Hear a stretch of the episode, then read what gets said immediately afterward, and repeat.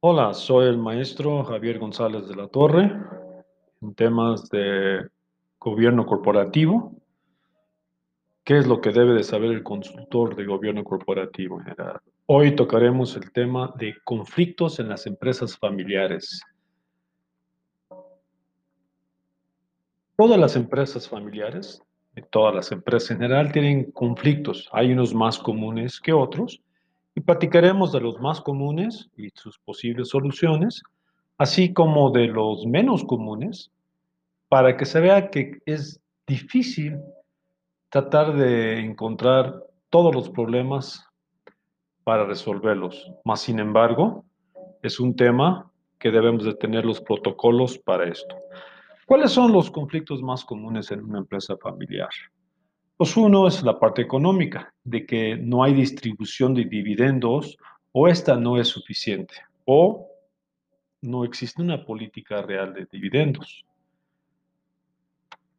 Otro tema muy importante son los resentimientos emocionales entre familiares por preferencias o actitudes. Obviamente, a veces el dueño, el fundador, prefiere a un hijo más que a otro o discrimina a una tía, a una hermana, a una hija, por el simple hecho de ser mujer. O también existen diferentes perspectivas generacionales respecto a innovación y nuevas tecnologías. Y eso se junta con el tema de que así logré mi empresa a puro a mano, con puro papelito, y no necesito una computadora, como hasta llegar a los extremos de vender ya todo por Internet. Uno de los conflictos también más comunes es que no todos los hijos o familiares son calificados para el puesto clave y luego la compensación entre familiares y no familiares está fuera del mercado.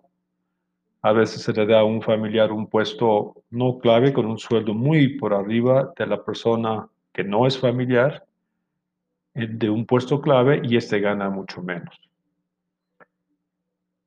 Uno de los más comunes también son la toma de decisiones unilaterales, equivocadas y con alto detrimento económico. Cuando un familiar se siente el dueño sin serlo, simplemente es accionista porque el papá o el tío les dio una parte proporcional por herencia, o simplemente están ahí, pues empiezan a sentirse que pueden tomar decisiones sin entrar en un modo de consulta. Obviamente la, difícil, está, es difícil la relación entre ramas familiares o familiares políticos porque se sienten desplazados. Empecemos nada más a definir primero, para, antes de continuar con las posibles soluciones y otros conflictos familiares, diferenciar entre gobernar y dirigir una empresa familiar. Hemos dicho que gobernar es asegurar eficiencia, equidad, transparencia y resultados mediante políticas y procedimientos. Se escriben y se publican las reglas de conducción de todo el personal, incluyendo los directores, la dirección general y todos los familiares. Y el dirigir implica el proceso a través del cual se asegura que las políticas y procedimientos, así como el actuar de los empleados, funcionarios dirección general y familia se sigan para lograr los objetivos de la empresa en forma ética y profesional. Recordemos que la estructura de todo gobierno corporativo es tener un consejo familiar en empresas familiares, obviamente, y luego tener el consejo de administración, a su vez la administración, que es la que eh, entrega información y genera el crecimiento, y antes de todo esto son las accionistas, que básicamente está formado por la familia. Recordemos que existen tres fases de implementación de prácticas de gobierno corporativo. Hoy los vamos a mencionar. En otro podcast ya haremos mayor detalle. Que la primera fase es la institucionalización del modelo de gobierno corporativo. La fase 2 es la operación y soporte del modelo de gobierno corporativo. Y la siguiente fase es la implementación de otros servicios para la madurez del modelo. En el podcast anterior hablábamos mucho más sobre las funciones y responsabilidades del comité de auditoría. Hoy quiero hacer un poquito de énfasis en las funciones y responsabilidades del Comité de Prácticas Societarias. Este comité se ve la estrategia del negocio, el presupuesto maestro, el control de gestión, políticas y facultades de cada puesto de dirección y de la familia, la nominación y remuneración de los directivos y familiares relevantes y consejeros, evaluación de los directivos relevantes y de la familia, operaciones relevantes, inusuales y no recurrentes, los conflictos de interés, que hablaremos más adelante sobre esto, si existe algún programa de responsabilidad social que debe de tener la empresa, que hoy en día es normal, el diseño del código de ética, el sistema de sugerencias, quejas y denuncias anónimas, y la evaluación del modelo del gobierno corporativo, que esta siempre será dinámica, y así deberá de ser. Recordemos que el objetivo del Consejo de Administración es un papel importante que desempeñar para ayudar a sus organizaciones a determinar cómo responder ante el nuevo entorno económico. Hemos dicho que el consejo tiene que hacer muchas preguntas constantemente en las diferentes áreas y que la agenda mínimo de cada consejo es, son los avances del plan estratégico, la situación financiera, procesos y tecnología, nuevas inversiones de tecnología, pero haremos énfasis en todo lo que es la parte el día de hoy, en remuneraciones a, los, a la familia. La familia tiene que estar en un puesto que se debe de pagar de acuerdo al mercado y no pagarle ni menos ni más. Entremos nuevamente ahora al tema que nos presenta, que son los conflictos de las empresas familiares. ¿Y cuáles serían las posibles soluciones? Estas serían los más comunes. Una de ellas es la venta de acciones a otras personas fuera de la familia o a otros familiares sin tener un acuerdo previo o avisarle a los otros familiares que está vendiendo sus acciones. Para evitar esto, obviamente desde un principio se debe establecer políticas de entrada y salida de familiares, así como inversionistas externos, el famoso derecho de tanto. Eso se debe de documentar primero en el protocolo familiar, Segundo, en el fondo de recompra, esto es, la empresa puede tener un fondo de recompra de acciones por si el familiar quiere vender sus acciones y a la persona o grupo que quiere vender sus acciones, los accionistas actuales no están de acuerdo por conflictos de interés o que puede ser la competencia. Y hacemos énfasis en el famoso derecho de tanto. Me ha tocado ver situaciones donde la gente vende a un accionista directamente sin haberle avisado a los otros accionistas y los otros accionistas se molestan fuertemente porque no tuvieron el derecho de tanto. Y ahí empiezan a generar problemas. Otro que ya habíamos mencionado es que no hay distribución de dividendos suficientes, no hay eh, suficiente ingreso por utilidades, ya no digamos por sueldo, en esta situación. Entonces, tiene que establecer una política mínima de dividendos para los accionistas y cómo y cada cuándo se van a pagar. Estas harían con un protocolo familiar y podría ser un mínimo de, dividendos en función a las utilidades o un mínimo de dividendos en función a los flujos. Hay que tomar en cuenta que la utilidad no siempre representa los flujos o los flujos no siempre son iguales a las utilidades. Uno de los otros más comunes que mencionamos, la dificultad de relación entre administradores y empleados familiares de la empresa. Los administradores profesionales son expertos en su área, han estudiado muchos años y tienen tal vez mucha experiencia. Los empleados tal vez nunca han tenido experiencia en otras industrias, otros giros, o ni siquiera han estudiado la materia que les tocó. Por eso tiene que existir como una solución las políticas de dirección y facultades, un código de ética entre la familia también, el protocolo familiar y valores y el consejo familiar, que mencionamos muy al principio. Otro conflicto es el manejo de operaciones con partes relacionadas u otras compañías propiedad de los accionistas sin validar las cotizaciones contra el mercado. Para esto, para evitar malos entendidos de que están vendiendo caro o mal, o mala calidad, hay que tener políticas con partes relacionadas, un protocolo familiar, y cómo se deberá analizar y cómo se va a decidir sobre casos futuros. Y hay que tener idealmente un comité de partes relacionadas. Toda la familia, normalmente empresarios, tienen más de un negocio. Se dicen que lo, el promedio es de siete negocios por accionista y pues, obviamente todo el mundo quiere vender más y mejor.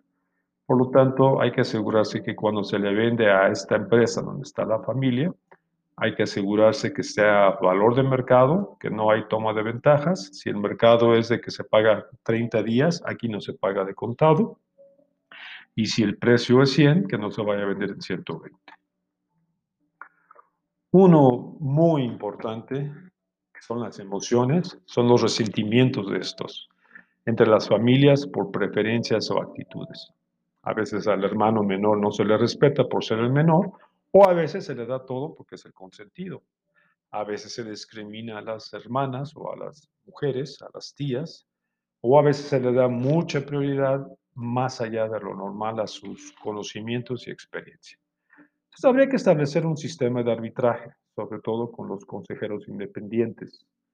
Una mediación de terceros se pueden o existen eh, abogados especializados en mediación o hasta un fideicomiso de control que se pueda manejar para este temas eh, económicos.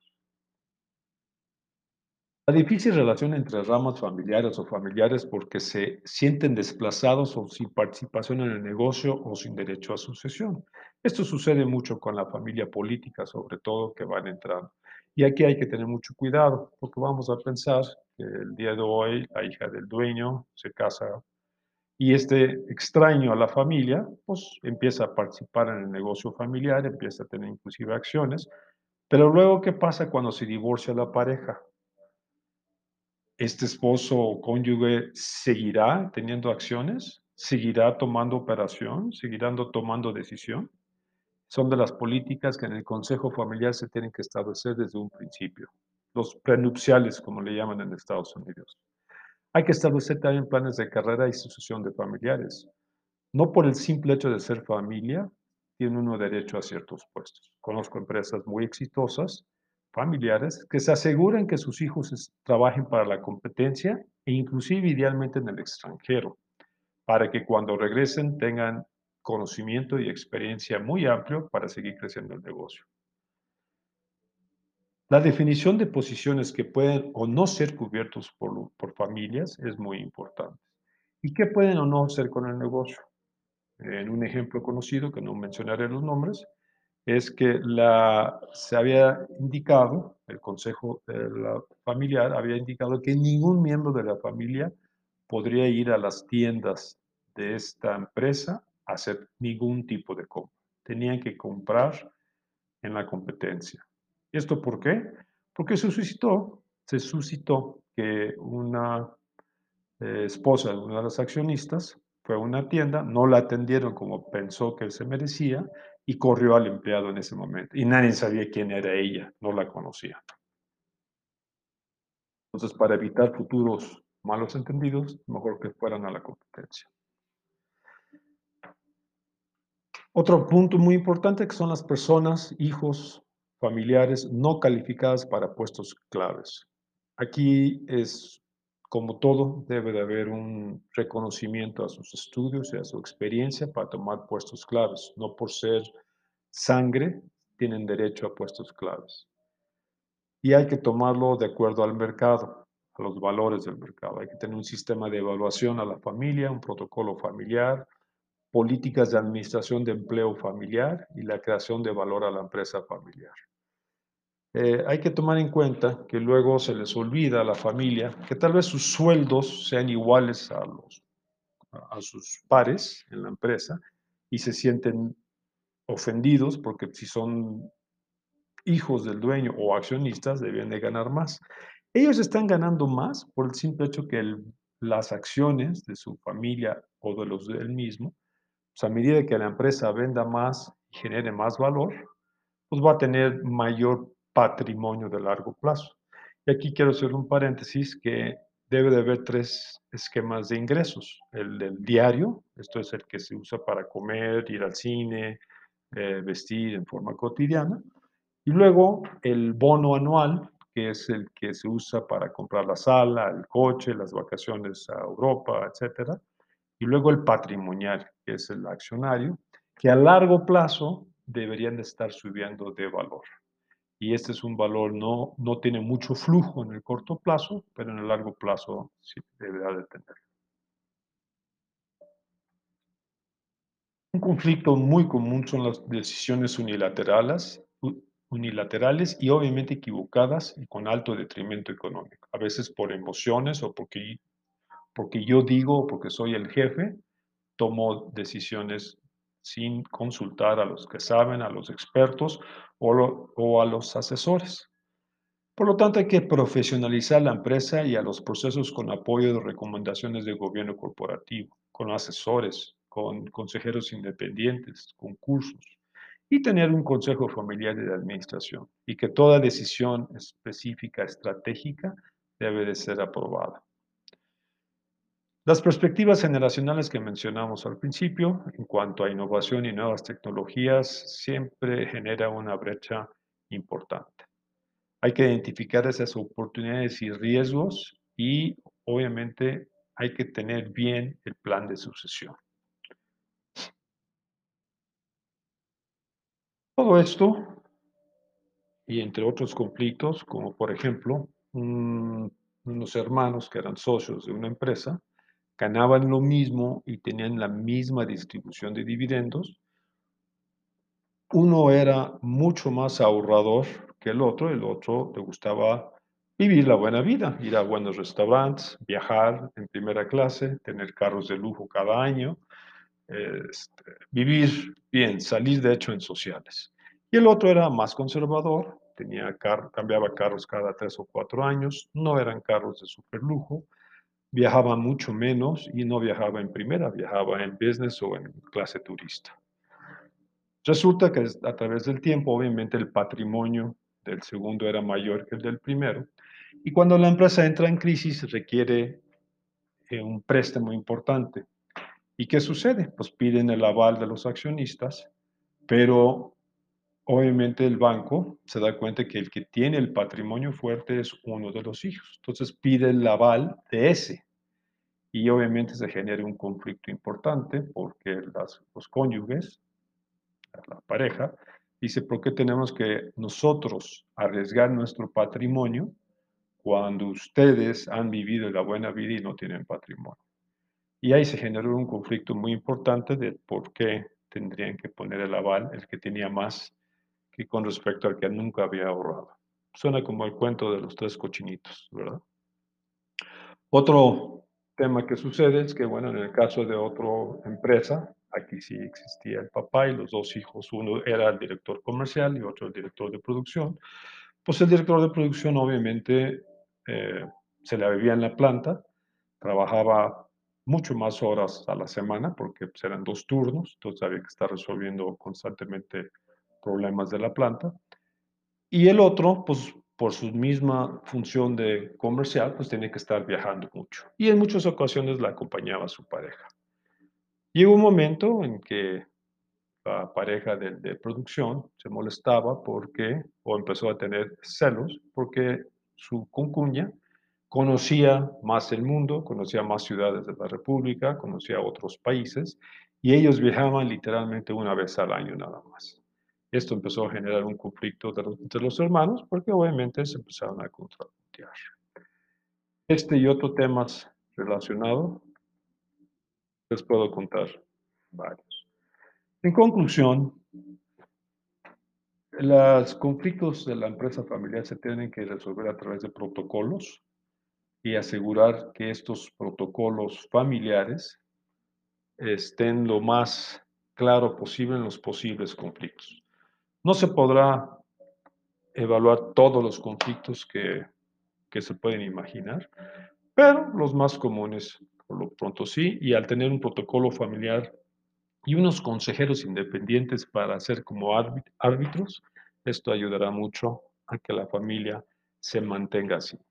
¿Dónde se separa la familia y el trabajo? En la casa, ¿dónde se separa la familia y el trabajo en el negocio? Como conclusión, para los consejeros en general, consejeros independientes y consejeros de la familia, los consejeros deben instruirse y mantenerse actualizados de modo que siguen el ritmo de los desafíos que enfrentan las organizaciones y se comprometan a ayudar a la empresa a abordar esos desafíos. Se deberán de tomarse el tiempo para llevar a cabo sus responsabilidades. Los consejos tienen que asegurarse de que se den tiempo suficiente para analizar por completo los materiales y documentos con antelación a las reuniones participar activamente en los comités del consejo, los comités de prácticas societarias, los comités de auditoría, los comités de capital humano, los comités de remuneración a ejecutivos, el comité de tecnología, etcétera, y mantener al día su conocimiento sobre los temas. Encontrar tiempo para interconectarse los consejeros con otras organizaciones, que pueden ser asociaciones civiles o estar de consejeros en otras empresas y hacerse mejores preguntas constantemente. La discusión de los temas planteados en, este de, gobierno corporativo incluyen preguntas sugeridas que debemos hacernos los consejeros para contribuir a enfocarse a las necesidades de la empresa. En otro episodio platicaremos de cuáles son las preguntas más específicas, dado el entorno actual de la pandemia, que debemos de estarnos haciendo.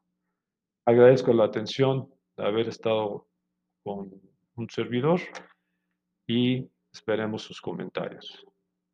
Muchas gracias. Saludos.